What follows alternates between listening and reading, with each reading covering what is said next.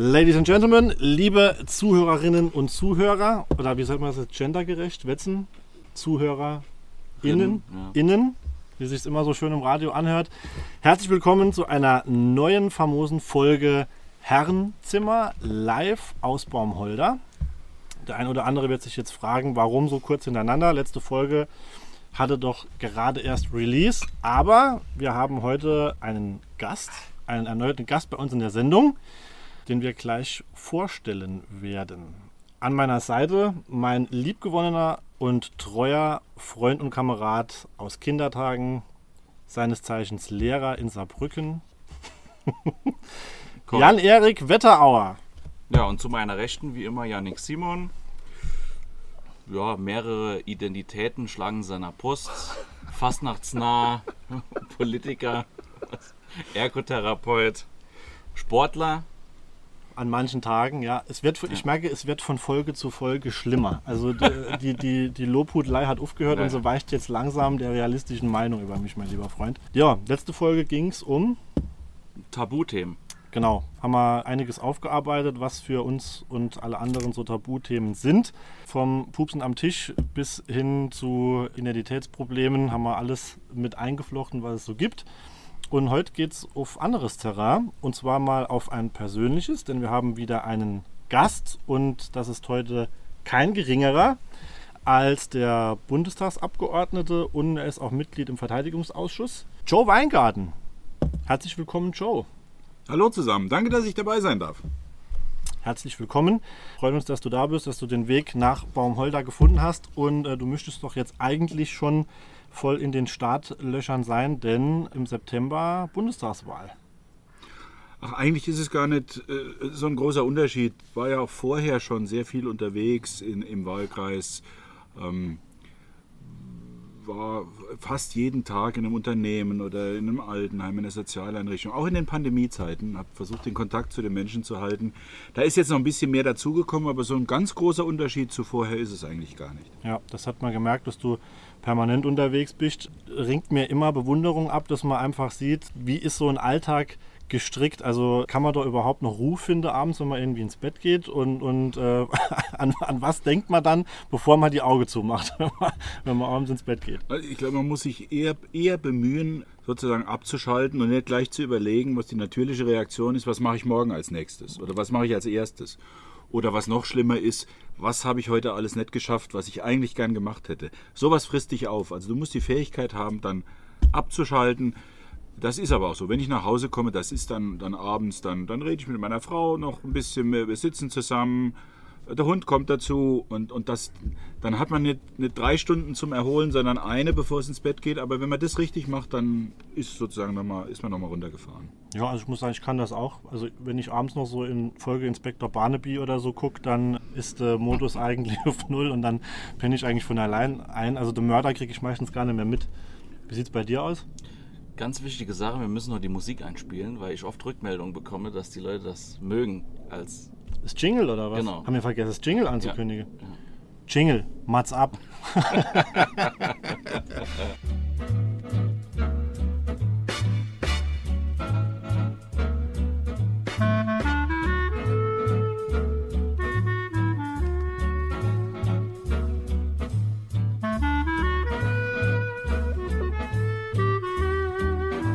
Wir sind wieder da. Danke, Jan, für den Gern. Hinweis. Es ging aber jetzt dort drum, kannst du abends gut inschlafen?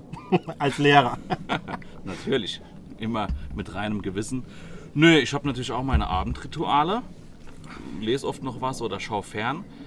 Also ich eigentlich, ich kann nie, wenn ich heimkomme, direkt ins Bett gehen. Ich brauche immer noch so eine halbe Stunde Cooldown oder wie man sagt. Ja, Neudeutsch Cool-Down-Modus. Was machst du dann? Lese oder Hörspiele höre? Ich kenne auch viele in meinem Alter, die hören tatsächlich noch aus Kindertagen äh, reliktmäßig Benjamin Blümchen oder irgendwas oder TKKG oder drei Fragezeichen für Inzupenner. Nee, in der Tat, ich kenne auch, viel, dabei oder so? ich kenn auch viele, die beim Einschlafen noch was gucken, weil die gut vom Fernseher Mhm. einschlafen können. Das habe ich schon immer nicht so gemocht. Phoenix-Dokumentation kann ich empfehlen. Ja. Äh, Ich, also ich bei einer abends bei einer etwas langweiligen Dokumentation über, was weiß ich, englische Seeräuber im 17. Jahrhundert. Ja, ähm, fünf Minuten und ich penne selig. Also das, das funktioniert. Ja, das stimmt. Wobei da, ja, Phoenix, ja, aber ZDF History ist mir dann oft schon so wieder, wieder zu aufreibend. Ja? Also wenn dann wieder der standardmäßige Zweite Weltkriegsturnus aufgelegt wird und du hast dann im, im Ohr immer so die Artilleriegeschütze noch, dann ist das mit dem Inschlaufe auch schlecht. aber grundsätzlich gebe ich dir da 100% recht, kommt, kommt immer mal wieder vor. Ja, wie ist denn das eigentlich, wenn du Sitzungswoche hast? Bist du, wie es im Wort schon drinsteckt, die Woche über komplett in Berlin? Ja. Hotel, Wohnung angemietet, äh, Schlafsack im Büro oder wie sieht das aus? Hotel. Also ich, äh, das sieht üblicherweise so aus, dass ich äh, montags dann hinfliege, freitags zurückfliege. Das ist eigentlich jede zweite Woche so, das ganze Jahr über. Manchmal sind zwei Wochen keine Sitzung, dafür sind dann zwei Sitzungswochen hintereinander, aber es sind also insgesamt so um die 26 Wochen von den 52. Nein, ich äh, bin in einem Hotel, äh, immer im gleichen, in der Nähe vom Potsdamer Platz. Ähm, ich habe hab nicht den Nerv und auch nicht die- Lust, dann, wenn ich abends nach Hause komme, mir, äh, also du kommst dann aus dem, wenn du aus dem Bundestag rauskommst, ist es dann 21, 22 Uhr Ja. mir dann noch Gedanken zu machen, ähm, ob ich eingekauft habe oder, oder wo es was zu essen gibt oder dass die Wohnung mal wieder geputzt werden müsste oder solche Dinge. Ja. Ja. Und so funktioniert das dann. Ich kann morgens runtergehen in die, in die Lobby, kriege mein Essen, mein Frühstück und muss mich um solche Da- Gedanken nicht, zu, nicht kümmern. Das fand ich angenehmer als noch eine Wohnung. Die sind auch sehr schwer zu kriegen in Berlin, selbst für Bundestagsabgeordnete. Das habe ich schon öfter gehört. Es gibt ja sogar solche äh, Geschichte, dass zum Beispiel Christian Lindner auf der Suche nach einer Wohnung dann mal äh, flugs bei Jens Spahn sich einer Wohnung dann bedient hat. Also dass da untereinander so ein bisschen hier und da mal geschachert wird.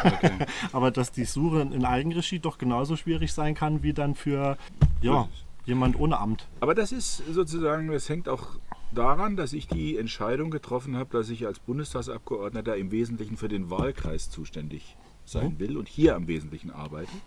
Es gibt auch Kolleginnen und Kollegen, die das anders machen, die sagen, mein Haupttätigkeitsschwerpunkt ist in Berlin, das ist völlig in Ordnung, ja, das sind andere Schwerpunkte. Die leben dann in Berlin, meistens auch mit Familie und äh, fliegen dann umgekehrt ab und zu in den, in den Wahlkreis. Bei mir ist es umgekehrt. Ja. Ja. Das ist eine Entscheidung, die man, die man, die man treffen muss Okay. die mir natürlich auch leichter fiel, weil ich äh, äh, keine kleinen Kinder habe. Meine Kinder, meine drei Kinder sind, sind erwachsen, arbeiten oder, oder, oder studieren, sodass äh, da die Entscheidung leichter war. Und äh, wenn du drei kleine Kinder hast, ist es natürlich schon schwieriger. Dann willst du die auch um dich haben. Und die, die Versuchung zu sagen, dann verlegen wir unseren Lebensmittelpunkt auch ganz an den Arbeitsort Berlin ist dann größer. Hast aber das Risiko, dass du den Kontakt zu den Menschen verlierst. Klar. Ich habe mal eine Frage, wie ist denn das, wenn man so mit diesen missgünstigen Klischees konfrontiert wird, die mein Berufsstand ja auch ab und zu hat, dass man ja halt gut verdient, aber wenig arbeitet. Also juckt einen das noch oder? Äh, nein. Zumal äh, bei mir ist es umgekehrt. Also ich war vorher äh, leitender Beamter bei der Landesregierung. Ähm, das führt dazu, dass ich äh, jetzt äh, ziemlich genau das gleiche verdiene, was ich vorher verdient habe. Ich verdiene nicht mehr als Abgeordneter. Ich muss aber deutlich mehr arbeiten. Also ich äh, arbeite sicher das Doppelte dessen, was ich vorher gemacht habe.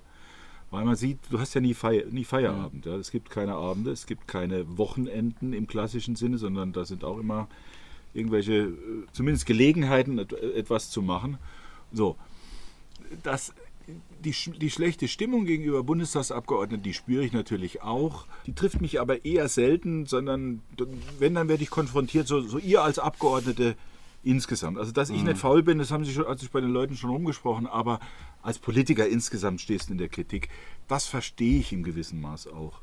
Die Leute stehen oft unter, unter Druck, ja, gerade jetzt in, in den Corona-Zeiten. Und irgendwo müssen sie mal Dampf ablassen. Und wenn ihnen dann mal ein, ein Bundestagsabgeordneter vor die Flinte kommt, dann sagen sie, was sie denken. Das, das ist okay. Das, irgendwo müssen die Leute ja mal Dampf ablassen. Was ich nicht in Ordnung finde, ist, wenn Kollegen aus der, aus der, aus der Presse solche, solche Klischees dann, dann auch noch bedienen, weil ich mir denk, manchmal denke, naja, also, ja, äh, wir hocken da irgendwo im gleichen Boot. Es bringt nichts, sich da gegenseitig runterzumachen. Ich, ne? ich, ich denke vor allem unter dem Aspekt Verdienst ist es ja so, auch als Bundestagsabgeordneter, im Vergleich zu Managerpositionen in irgendwelche hochdotierte Unternehmen in Banken ist das arbeitstechnisch in keinem Verhältnis. Ja? Also was dort äh, an, an äh, Gelder ausgeschüttet wird. Also Oder ich ja in der Bundesliga, ja, da müssen wir uns nicht darüber aufregen, was der Bundestagsabgeordneter vielleicht. Also ich habe ja viel äh, Gesprächstermine mit Unternehmensvertretern, auch mit Lobbyisten in, in, in Berlin, weil ich muss ja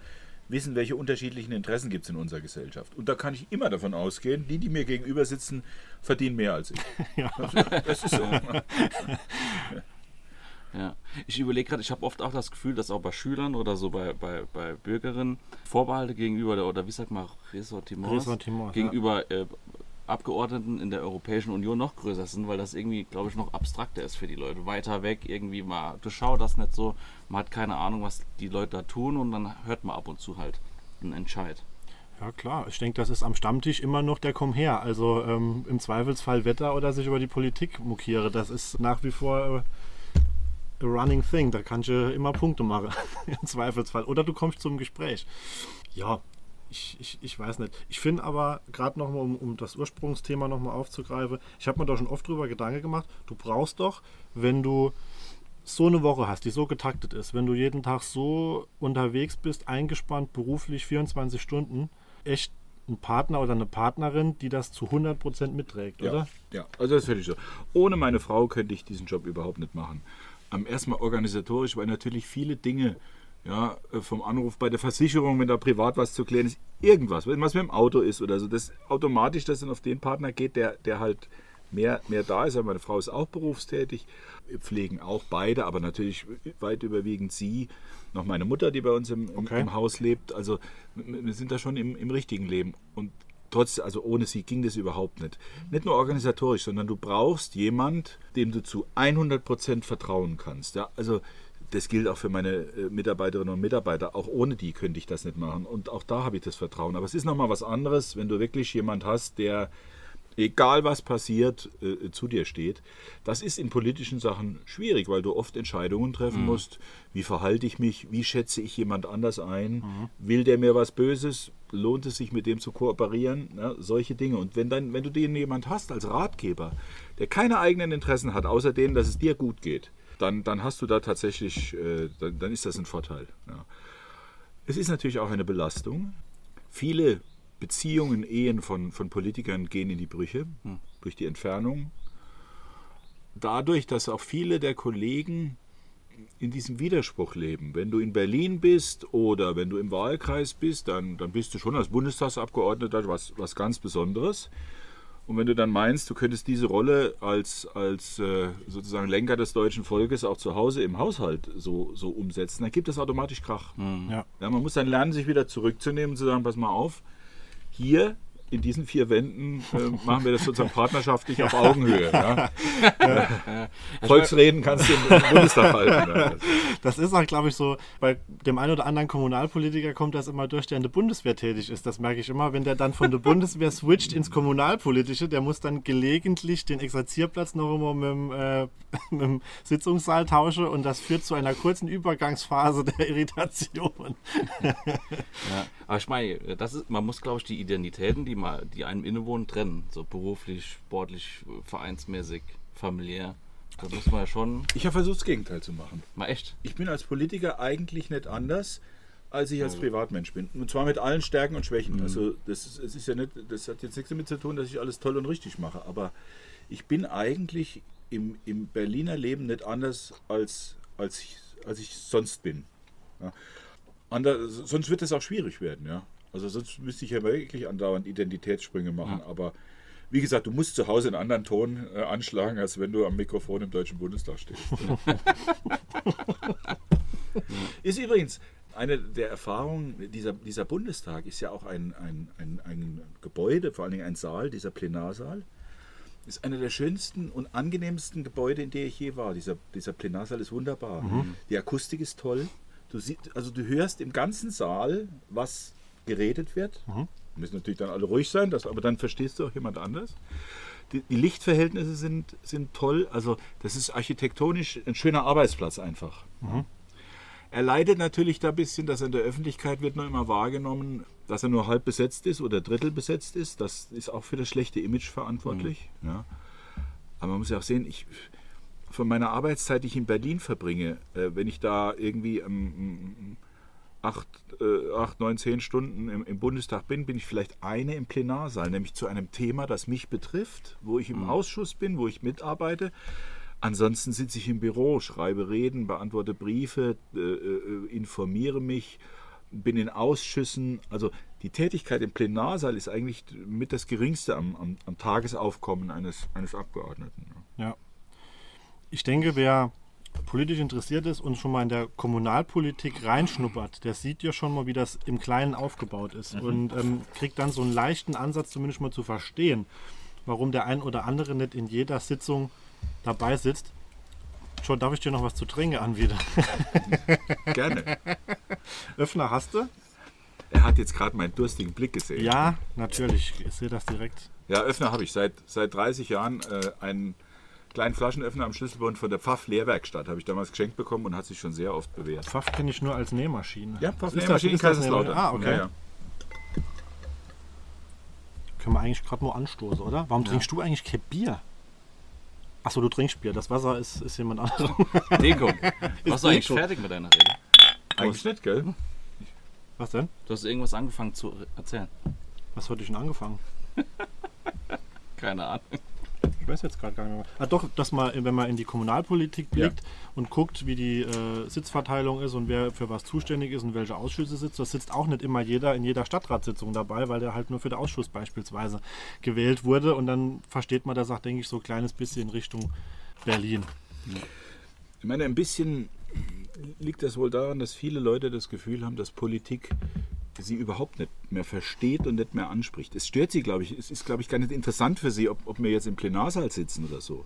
Sondern das Grundüb oder die, das Grundunwohlsein ist das Gefühl, dass Politik mich mit meinen Problemen nicht mehr versteht und nicht mehr anspricht. Das haben viele Leute. Und alles andere, ob der, was ein Politiker verdient und, und ob er Nebeneinkünfte hat oder, oder wie lange er arbeitet, das sind so Nebendinge. Mhm. Mhm. Wenn die Leute das Gefühl hätten, Politik funktioniert, mein Interesse als, als Franz Mayer oder, oder Lisa Müller werden, werden aufgenommen, dann wäre es denen wahrscheinlich auch völlig wurscht, ob der Abgeordnete nebenbei noch irgendwas äh, arbeitet oder nicht. Hauptsache er macht da seine Arbeit. Aber das scheint mir das Hauptproblem zu sein. Aber ja. Aber da ist ja die Frage, ob dieses Gefühl der Leute berechtigt ist. Das ist ein Gefühl, was ich auch äh, teilweise verstehe und teilen kann, dass man sich irgendwie nicht mehr verstanden fühlt. Oder abgeholt oder keine Ahnung. Ja, das hat, das hat ein paar Gründe, die, die, die objektiv so sind. Also wir sind, wir sind ein Volk von 83 Millionen Menschen, eine hochkomplexe Industriegesellschaft mit vielerlei Ausdifferenzierung, was die Arbeitsplätze angeht. Aber viele sind anders als andere. Lebenssituationen sind völlig unterschiedlich. Selbst in, in einer Stadt wie Baumholder gibt es ganz unterschiedliche mhm. Berufe, Lebenssituationen, auch Lebenseinstellungen. Ähm, und all denen musst du gerecht werden. Das ist, das ist schwierig. Es ist auf dem Land vielleicht noch ein bisschen leichter als in der Stadt, weil hier die Leute doch schon ein bisschen, ja, ein bisschen, der Zusammenhalt schon noch ein bisschen größer ist. So, das ist mal der objektive Grund. Äh, der, der subjektive Grund ist, dass sich in unserer Politik zum Beispiel auch das Prinzip durchgesetzt hat, dass immer der gehört wird, der am lautesten schreit. Und die, die nicht laut schreien, die gehen halt oft unter. Und, und deswegen musst du dich als, als Abgeordneter auch bemühen, zu denen hinzugehen, bei denen es nicht selbstverständlich ist. Ja? Ähm, also ich bin, mein Schwerpunkt ist Wirtschaftspolitik und Verteidigungspolitik. Das heißt, ich habe mit Organisationen zu tun, die, die schon sehr gut organisiert sind. Die Industrie, wenn die was will, die kommt schon auf mich zu und auf, die, auf andere Kollegen. Die Rüstungsindustrie ist gut organisiert. Die Bundeswehr weiß genau, wie sie mit uns Abgeordneten reden muss, will, wenn, wenn sie was durchsetzen wollen. Also das funktioniert. Mhm. Viele andere Interessen, nehmen wir mal die von wer vertritt denn die Interessen einer alleinstehenden Frau mit, mit zwei kleinen Kindern jetzt in der Corona-Pandemie? Ja? Die hat die Pandemie so erlebt, möglicherweise hat sie, hat sie eine Teilzeitbeschäftigung, vielleicht ist der Job auch noch gekündigt worden. Wenn es gut lief, hat sie Kurzarbeitergeld bekommen, aber wenn nicht, hat sie gar nichts äh, bekommen. Sie hat eh schon soziale Probleme. Äh, Betreuung der Kinder ist, ist ein Problem. Jetzt sind die Schulen noch ausgefallen.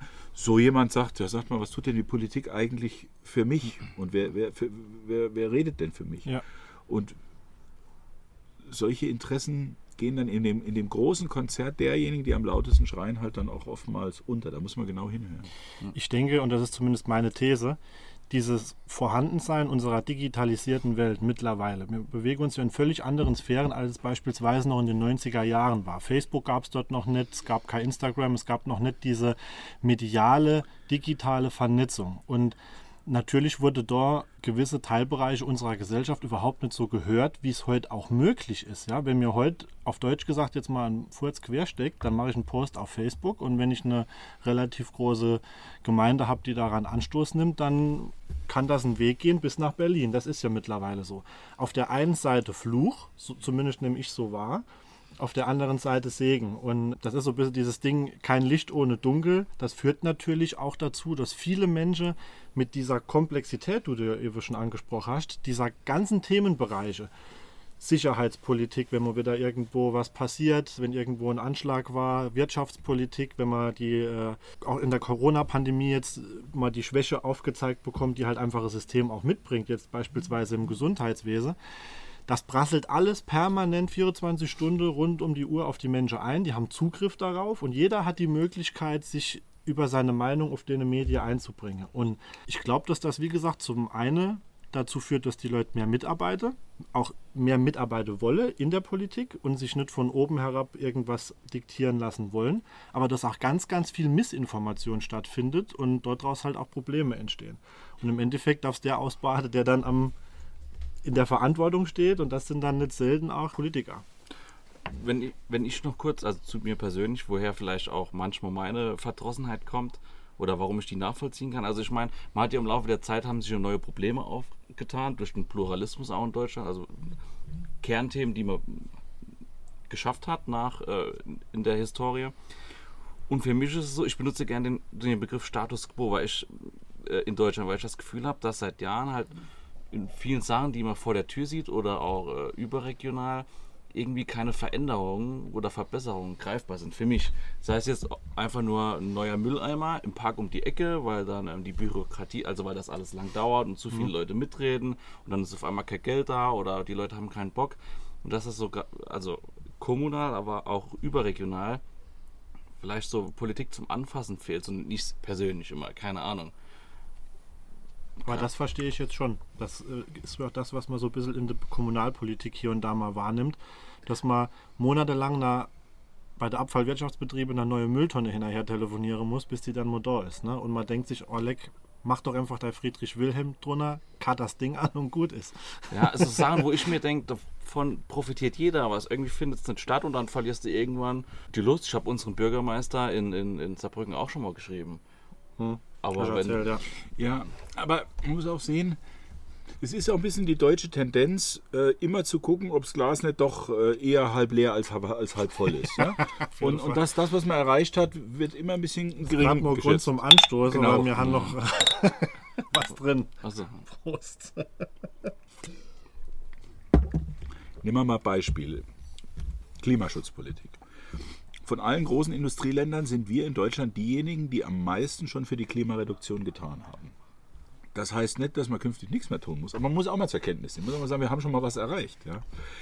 Äh, wir haben Umweltschutzgesetzgebung immer weiter ausgebaut. Das heißt nicht, dass die Probleme gelöst sind, aber wir sind schon ein paar Schritte weiter. Und manchmal wird das so getan, als, als wäre das äh, sozusagen, ja, als wäre das alles nichts gewesen. Oder, weil ich da heute Morgen äh, was darüber gelesen habe, äh, äh, Gleichstellung homosexueller Menschen in Partnerschaften. Ja. Da haben wir viel erreicht in den letzten 20 Jahren. Wenn man nach Ungarn sieht oder so in andere Länder, sieht man, dass das alles nicht selbstverständlich ist. Und trotzdem äh, bekomme ich ähm, von, von, Querpolitikern immer sozusagen auch, auch Papiere, also da fehlt es noch und da fehlt es noch. Das stimmt. Aber ab und zu müssen wir einfach mal sagen, Leute, guck, guck mal, wir haben schon mal was erreicht. Ja. ja. Das gilt jetzt für, das sind jetzt zwei Beispiele, die mir eingefallen sind, weil ich heute Morgen da was drüber gelesen habe. Aber es gibt, geht auch in anderen Beispielen. Es ist dieses Land, äh, darf man nicht verkennen. Deutschland ist erstmal ein gut funktionierendes Land. Es ist ein soziales, es ist ein sicheres Land. Und wer das, wer das bezweifelt, möge sich abends um 8 die Tagesschau anschauen. Das heißt nicht, dass unsere Probleme gelöst sind oder dass man nicht vieles noch besser machen kann oder besser machen muss. Gerade im Klimaschutz. Das wird unser Land nochmal dramatisch verändern.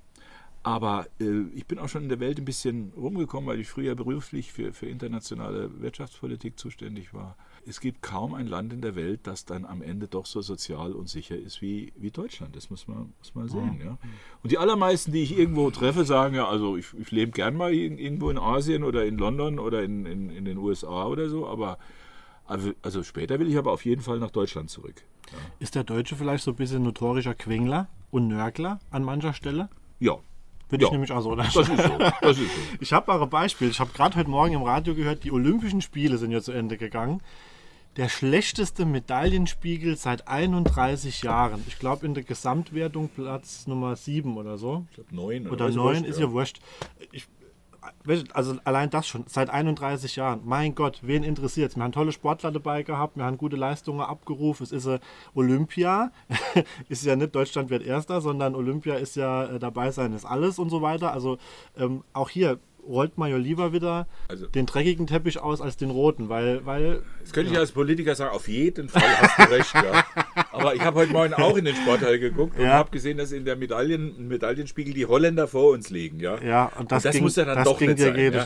Die Chinesen, die Japaner, die Amis, okay, das, das sieht man ein. Aber die Holländer, also da hätte man doch eine, eine Bronzemedaille mehr haben können. Hast du geklickt, dass die Holländer im September nicht wählen müssen? also ich breche mal Lanze für die Holländer jedes Jahr in Domburg in Urlaub. Ich gönn's nur von Herzen. Im Fußball können sie ja dann wieder ablose, aber ähm, so ist schon okay. Gell, Jan? Ich überlege, als, ich würde mich auf keinen Fall so als typischen Nörgler bezeichnen. Bei mir hat sich eben trotzdem das eingeschlichen, vielleicht auch durch die Arbeit im Bildungssystem, dass manche Sachen einfach funktionieren dass man die so lässt, wie sie sind. Das wird schon irgendwie klappen und die Leute, die ganz am Schluss steck, sitzen, zum Beispiel wir Lehrer während Corona, die machen das schon. Und ich habe nicht das Gefühl, dass seit Jahren da irgendwie so grundlegende strukturelle Sachen verändert worden sind, die ich mir gern wünschte. Und da würde ich sagen, also gibt es schon Länder im Norden, da würde ich mich wahrscheinlich als Lehrer vielleicht, keine Ahnung, mehr entfalten können. Mensch, Skandinavien, Schweden, Norwegen. Genau. Und ich habe, ähm, ich war jetzt in Slowenien in Urlaub und da war zum Beispiel auch in der Hauptstadt Ljubljana gab es öffentlich überall Mülltrennung, gell? So öffentlich. Und da dachte ich mir so, das ist so geil. Warum haben wir das nicht? Und dann dachte ich, so, das wird bei uns dann wahrscheinlich nochmal, bis mal genug Leute gebauchpinselt oder bis genug Leute das abgenickt haben. Aber man muss ja immer Leute überreden, Ja, wenn klar. man eine gute Idee hat. Das finde ich so schade. Ähm, Ich war vor ein paar Jahren mal am Gardasee im Urlaub und dann habe ich dann auch brav gefragt, den Platzwart, wie es ist mit der am Campingplatz, mit der Mülltrennung. Und dann hat er mir in unnachahmlicher Art, italienischer Art gesagt, Sie, Signore, wir trennen uns jeden Tag vom Müll. mehr mehr gab es da noch nicht. Ja, ja ich, ich, ich, ich verstehe. Es gibt immer in anderen Ländern auch Dinge, die, die besser laufen als, als, als bei uns. Aber wir müssen schauen, dass wir keine Erwartungen wecken, die auch nicht erfüllbar sind. Ich sage äh, euch ganz ehrlich, ich, wenn ich sozusagen das, was ich tief innen drin denke, in meinen Wahlreden sagen würde, müsste ich sehr oft sagen, Leute, ich kann ja nichts zusätzlich versprechen.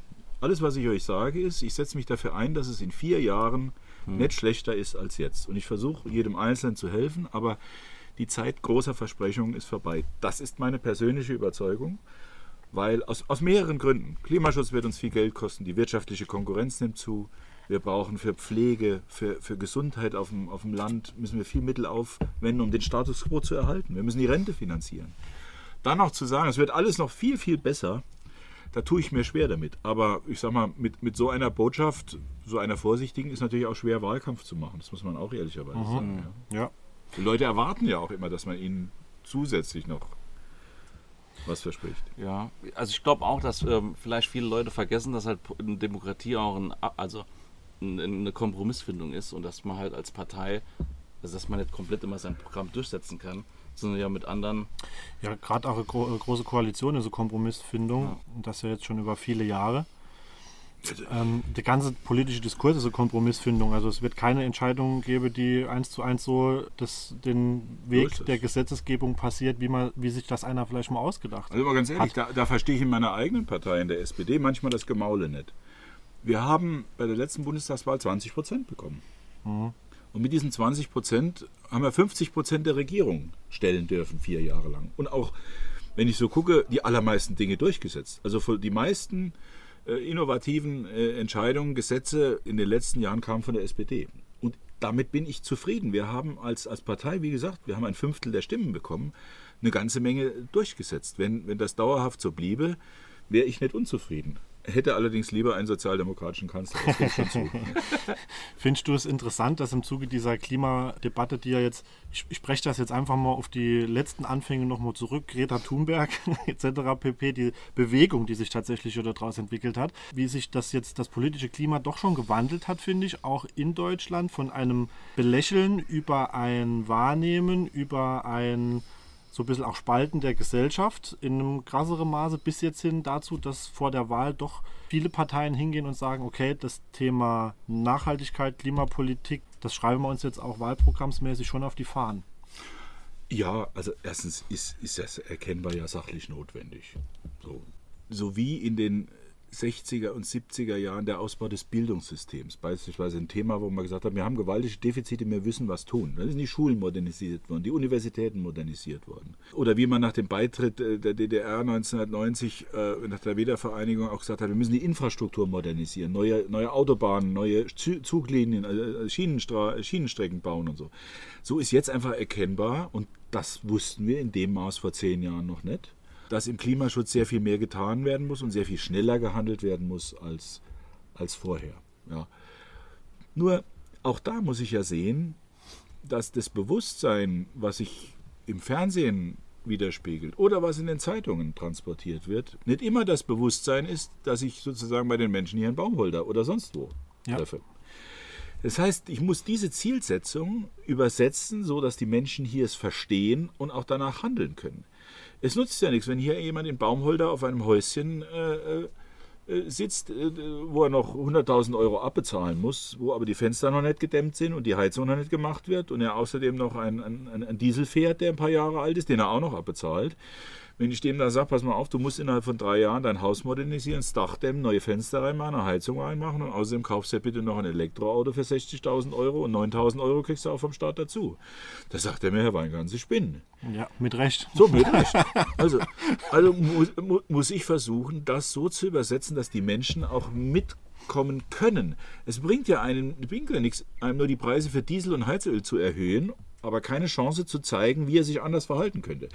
Also wenn wir von Menschen äh, gerne möchten, dass sie mehr den ÖPNV benutzen, dass sie mehr mit Zügen zur Arbeit fahren, dann müssen wir auch ÖPNV bauen. Da muss es auch Zuglinien geben, damit sie auch die Chance haben. Ja. Da ist es ja, da ist ja hier gerade auch, auch, auch im Kreis, äh, gibt's, erkennbar ist ja das Bemühen auch der Kommunalpolitik, das zu machen, auch der, der, der Kreispolitiker. Ja, da arbeitet Kreis- und, und Bundes- und Landespolitik ja auch zusammen.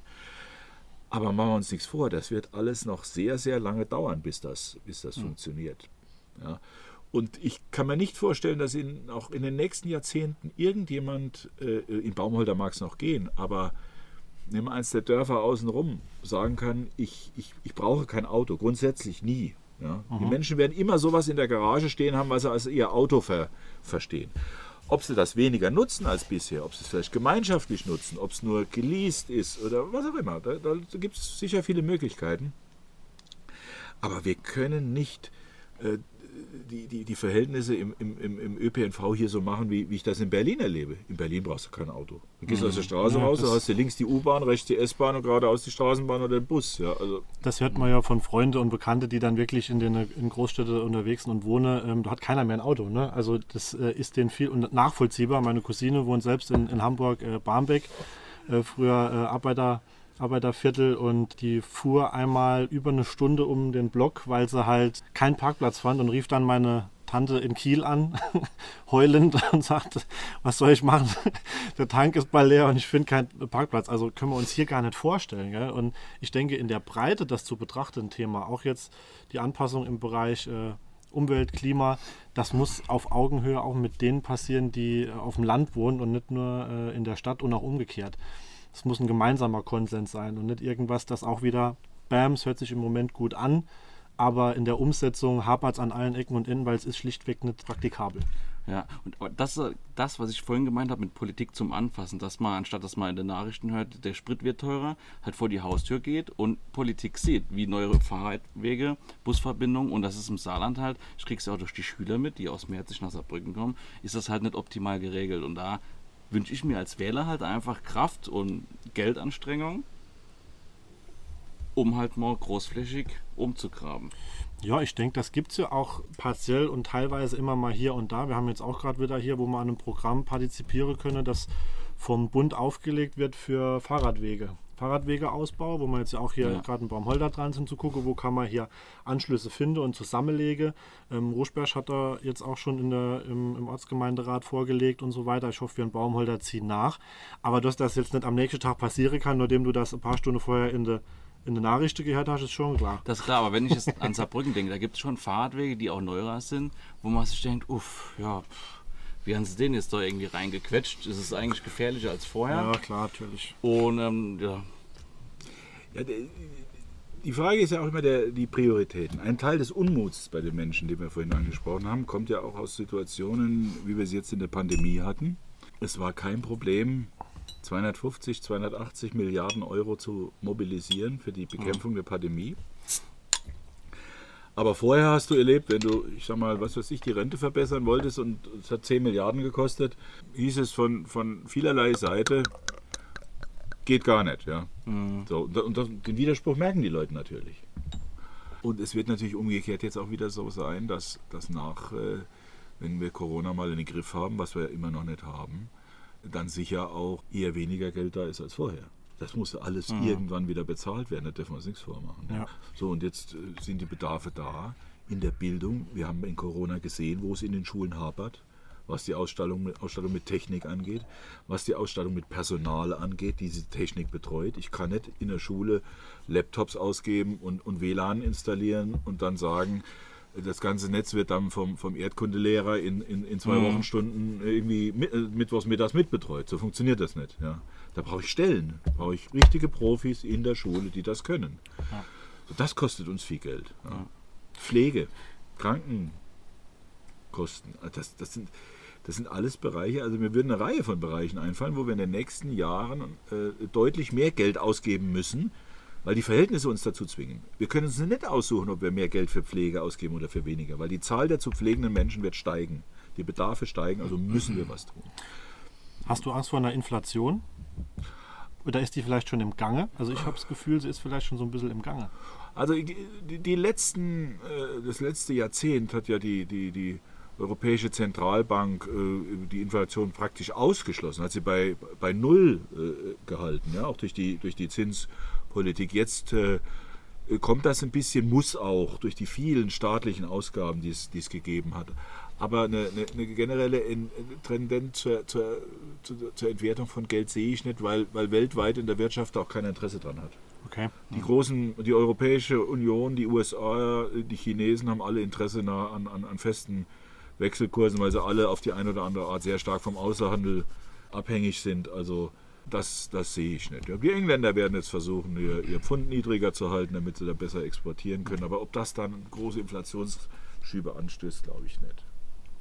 Ich muss gerade drüber, äh, drüber nachdenken. Ich finde es halt immer schade, dass erst so eine Krise äh, an, an den Tag führt, wo Verbesserungsbedarf ist, äh, wie jetzt im Bildungssystem oder der Pflege. Also ich finde es schade, dass durch Corona erstmal der Fokus da so hinkam, wobei das eigentlich schon jahrelang klar war.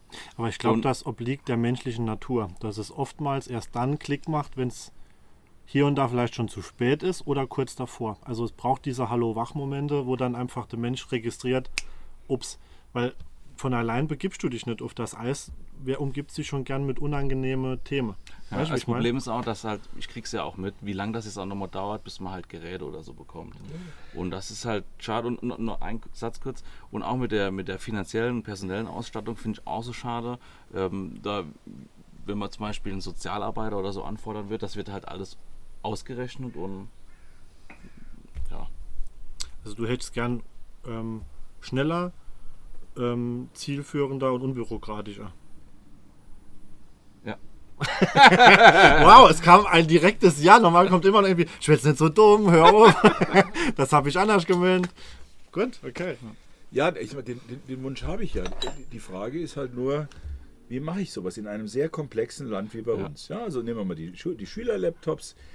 Da hat innerhalb, inner- in der Krise der Bund gesagt, zu den dreieinhalb Milliarden, die wir, die wir für, die, für die Schulen bereitgestellt haben, legen wir nochmal 500 Millionen drauf. So. Dann war das Geld, das haben wir beschlossen im Bundestag. Dann macht der Bund Verträge mit 16 Ländern. Die, die, die, die Länder äh, verteilen das dann nochmal auf die Schulträger. In den Kindergärten ist es ähnlich gelaufen mit der Kindergartenausstattung. Bis das so kaskadenartig dann tatsächlich unten bei den Schul- oder, oder Kita-Trägern antritt und umgesetzt wird, ja, dann muss es ausgeschrieben werden. Dann, Hm, ja. so. Ein, zwei Jahre sind da locker im, im, im, im, immer im, im Gange. Das ist zum Beispiel eine Sache, die mir sehr Kummer macht in Bezug auf den, auf den Wiederaufbau jetzt an der A. Weil ich da höre ich auch immer, schnell und unbürokratisch. Ja. Aber du, wir dürfen, die, die schlichte Wahrheit ist, wir dürfen äh, öffentliches Geld nicht schnell und unbürokratisch ausgeben, sondern wir müssen es in einem geordneten Verfahren, nachprüfbar, juristisch überprüfbar, vor Gericht standhaltbar ausgeben. So einfach ist das. Und dann wird das alles immer sehr kompliziert, weil jeder, jeder Eventualfall berücksichtigt werden muss. Und das haben wir auch schon alle erlebt. Wenn in irgendeinem Feld bei irgendetwas, was unrund läuft, einer über die Stränge schlägt oder einer eine Lücke gefunden hat, wo man richtig bescheißen kann, werden die Vorschriften für alle verschärft. Ist immer so. Ja. Ja, guck mal, gu- guckt euch das, kommunale Haushaltsrecht an. Ja. Äh, Oder Abgabenrecht. Ja, also ich selber lang genug im, im, im Verbandsgemeinderat, im Gemeinderat gehockt. Ja, und ich äh, weiß, wie man Gesetzestexte liest, liest aber, aber Abgaben äh, für, die, für die Kläranlage, also da konnte ich das auch nur glauben, was mir die, was mir die Fachleute gesagt haben. Ja, also, das, weil das alles so komplex ist und jeder Eventualfall berücksichtigt werden muss, ja, dass es einfach das schwierig ist. Und gute Politiker können halt trotzdem in dieser schwierigen Gemengelage auch mal eine klare Schneise legen. Dafür brauche ich ja Politiker an der Spitze. Ich meine, verwalten können Verwaltungen das am besten. Du brauchst Politiker, damit sie ab und zu mal sagen, in die und die Richtung müssen wir. Ja.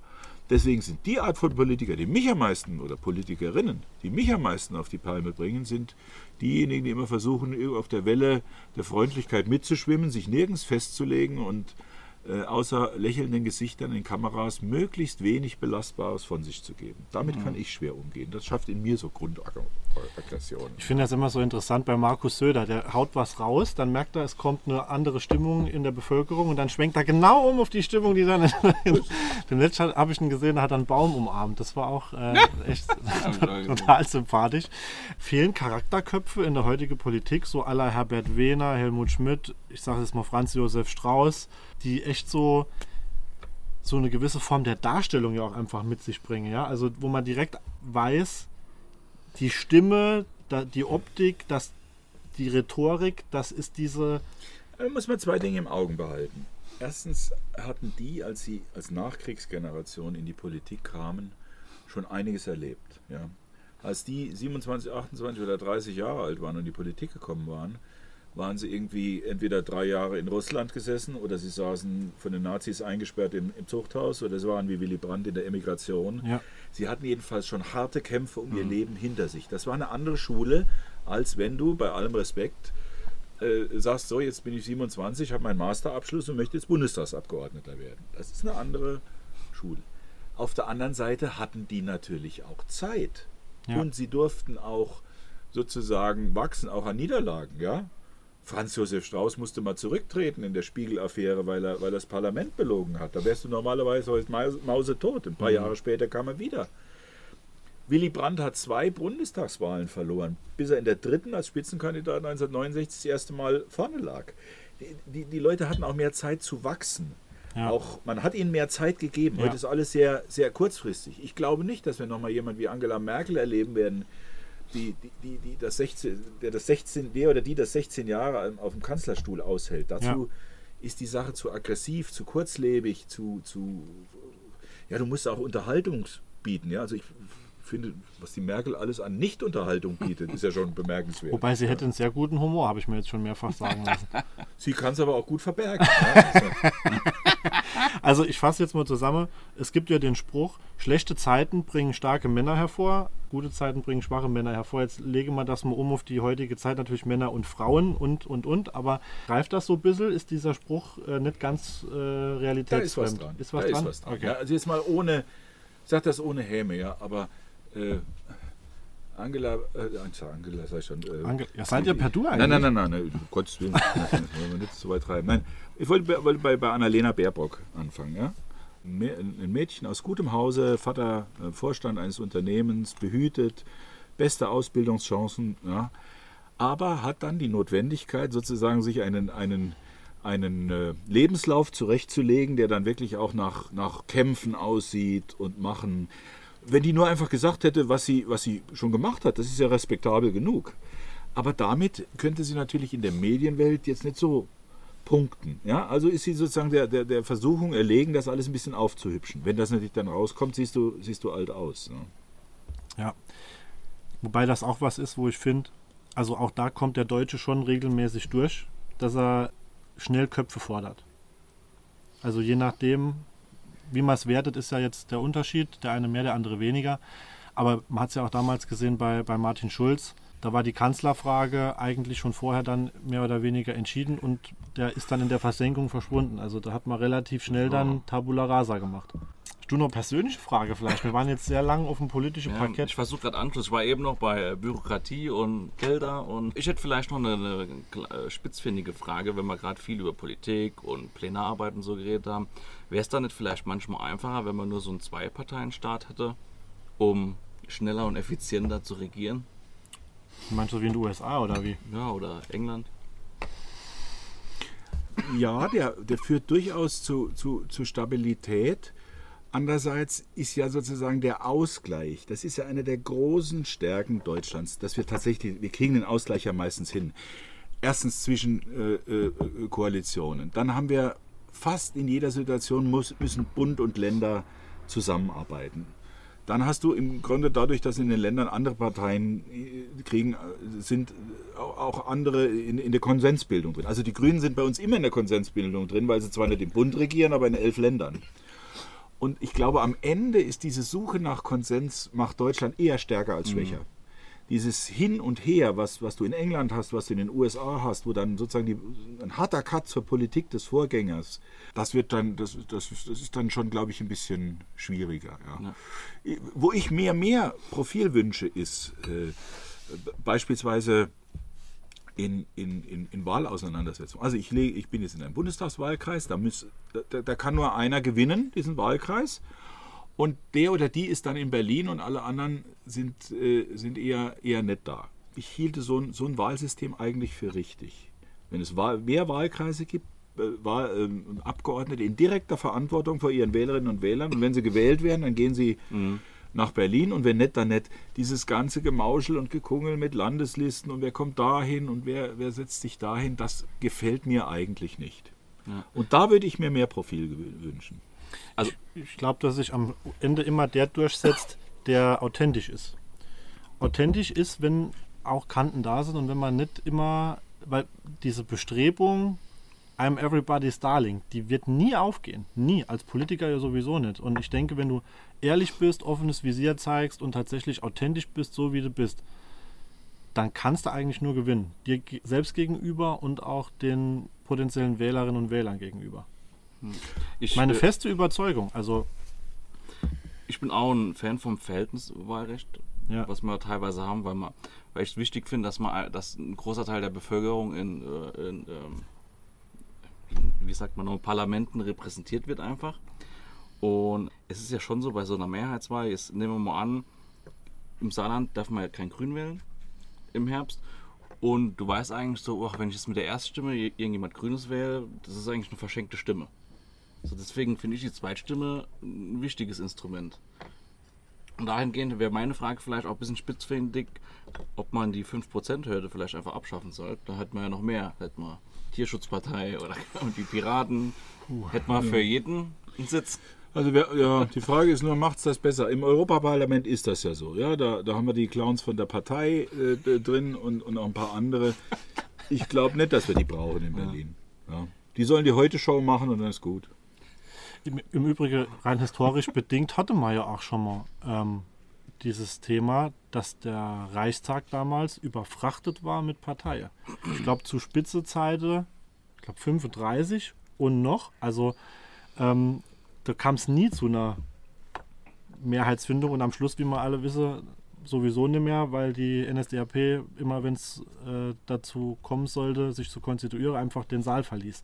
Bis zum entsprechenden historischen Ausgang. Also ich, ich bin auch kein Fan von, dass man jetzt äh, jedem dann einen Platz gibt. Das sollte schon irgendwie schon Ja. sich an bestimmte ein Mehrheiten und Grenzen. jetzt. Ja, das haben wir schon. Also so ein ja. Splittersystem ist schwierig.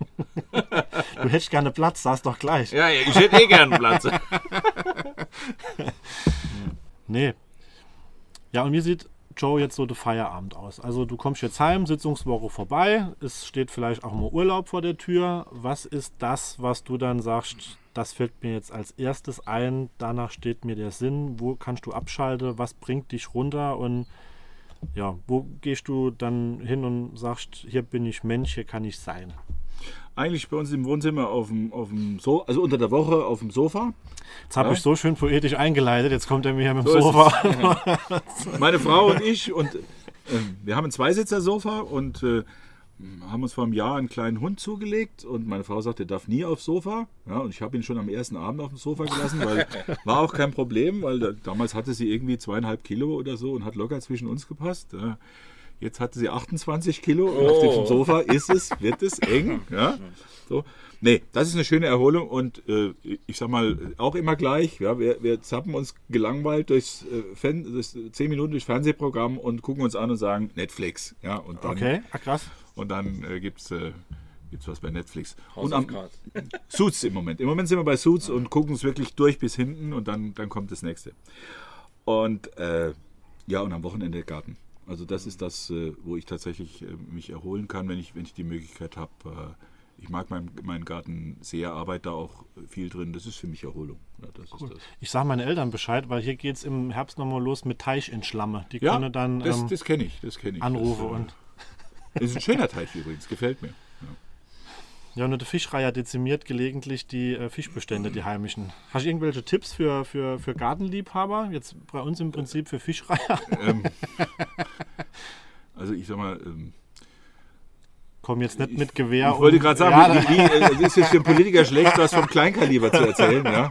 Aber ich habe so, ich habe auch so einen. Das ist so ein dreister Verbrechervogel, der sitzt wirklich auf der Garage und wartet. Wenn wir im Garten sind, macht er nichts. Ja. Und in dem Moment, wo wir ins Haus gehen, zack, ist er, ist er unten. Ja. so geht es uns auch, ja. Gut, ähm, dann denke ich immer gut.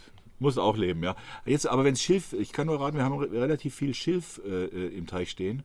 Und da kann er schlecht landen und schlecht laufen. Das mag er nicht. Und äh, insofern ist es nur im Frühjahr, wenn wir das Schilf abgeschnitten haben, ein bisschen schwieriger. Wir sitzen dann auch hier am Fenster beim Frühstück und dann schreitet er von dannen wie Markus Söder. Das ist dann immer sehr interessant, sich anzugucken. Ich bin thematisch gerade sowas von raus. Man merkt, du hast eigentlich schon abgeschaltet, oder? Ja, nee. Gut, ich denke, ähm, das war auf jeden Fall schon mal ein sehr weitreichender Abriss, wenn man jetzt hier sämtliche politische Nuancen, Themen, die ja wichtig sind, wir könnten uns lang über die einzelnen politische Spektren unterhalten, die sich in den letzten Jahren in Deutschland gebildet haben, von denen wir dachten, wir wären sie schon los und auf einmal kamen sie wie das Schreckgespenst äh, braun wieder aus der Kiste. Ähm, und ähnliches, aber das wird der Rahmen sprengen. Vielleicht sehen wir uns einfach mal irgendwann nochmal zu einer Zweitauflage und gehen wir politisch etwas mehr in die Tiefe. Hast du noch was fragetechnisch an den Joe? Nee. Ich glaube, Nee? alles gut. Jan, du warst heute so konform, so kenne ich dich überhaupt nicht. Wahnsinn. Ja, gell. So diszipliniert, so angepasst. Ich hatte eben, we- weswegen ich auch mit dem, mit der, mit dem Bundestag und so angefangen habe, vor Wochen ging es um irgendeine Gesetzesänderung, wo dann die FDP oder so, ich habe das Thema vergessen, wo die irgendwas nochmal ändern wollten, so ihre Fürze, Was ihre Fürze? ihre Gedanken einfließen lassen wollten, wo dann irgend so ein wichtiger Beschluss dann gekippt ist, wo ich dann dachte, pff, ja, Aber du kommst jetzt nicht mehr aufs komm Thema. nicht aufs Thema, ich überlege, wenn hier Ende ist. Ja, es ist dann manchmal so, als ich, als ich äh, zum ersten Mal, meiner ersten Bundestagssitzung, äh, musste ich erstmal meinen Platz finden, wo ich da saß. Okay, dann saß ich da und da war die erste Debatte. Dann sagte einer von uns was, fand ich auch gut. Dann kam auch einer von der FDP, der sagte auch was Vernünftiges. Und dann habe ich geklatscht. Und dann kam einer aus meiner Fraktion zu mir und sagte, hier, hör mal zu, Genosse, hier, wir, klar, wir klatschen hier nur für die eigenen. Punkt. Hat er echt gesagt? Ja, klar. Nee. Es ist auch so. Es ist auch so. Du darfst nur, nur wenn eine andere Fraktion was Böses über die FDP, äh, über die AfD sagt, dann klatschen alle. Ja? Aber ansonsten ähm, ist es äh, nicht opportun, du, du, dass, dass du für die anderen mitklatscht. Wobei, da bin ich ja kein Fan von, ne? Ich auch nicht. Ich, ich muss mich auch wirklich immer, weil mich interessiert mehr die Qualität des Argumentes, als, als wo es herkommt, Ja, sozusagen. Ja. Also da bin ich so im Sportlergeist meines Dads äh, erzogen, wo ich dann auch echt sage, komm, ähm, Ehre wem Ehre gebührt und wenn das dann was ist, was ich teile, dann klatsche ich doch. Ich glaube, da wird, also wow. Ja, okay. du hast manchmal so, manchmal so, wenn ich Gregor Gysi höre, ja, dann Ja. denke ich mir auch, alles Quatsch. Ich teile kein einziges Wort von dem, was du sagst. Aber wie du es sagst, Ist gut. könntest du klatschen. Ja? Ein bisschen Performance gehört ja auch Ja, dazu. klar, ja? ich finde auch, der Unterhaltungsfaktor muss mehr werden. Ja. Gut, Joe, ähm, von meiner Seite schon mal vielen, vielen herzlichen Dank, dass du dir die Zeit äh, genommen hast. es von war sehr auch. schön, dich hier zu haben. Man könnte echt noch ein paar Gläser ähm, Weißbier uns genehmigen beim schönen Gespräch. Aber wir sind am Ende der Zeit. Vielen Dank, hat großen Spaß gemacht und jederzeit gerne wieder. Ja, die Chips und die Gummibärchen packen wir dir ein. Was ist so eher dein, dein Ding? Chips, salzig oder süß Gummibärchen? Eher Chips. Chips, gut. Wetzen, keine Chips mehr, nur noch für Joe. gut, vielen Dank in diesem Sinne. Wir hören uns alsbald wieder zu einer neuen Folge. Jan, jetzt bist du nochmal dran. Herrenzimmer. Bisschen lauter, bisschen enthusiastischer. Hm, Herrenzimmer. Tschüss, macht's gut, bleibt uns gewogen. Ciao.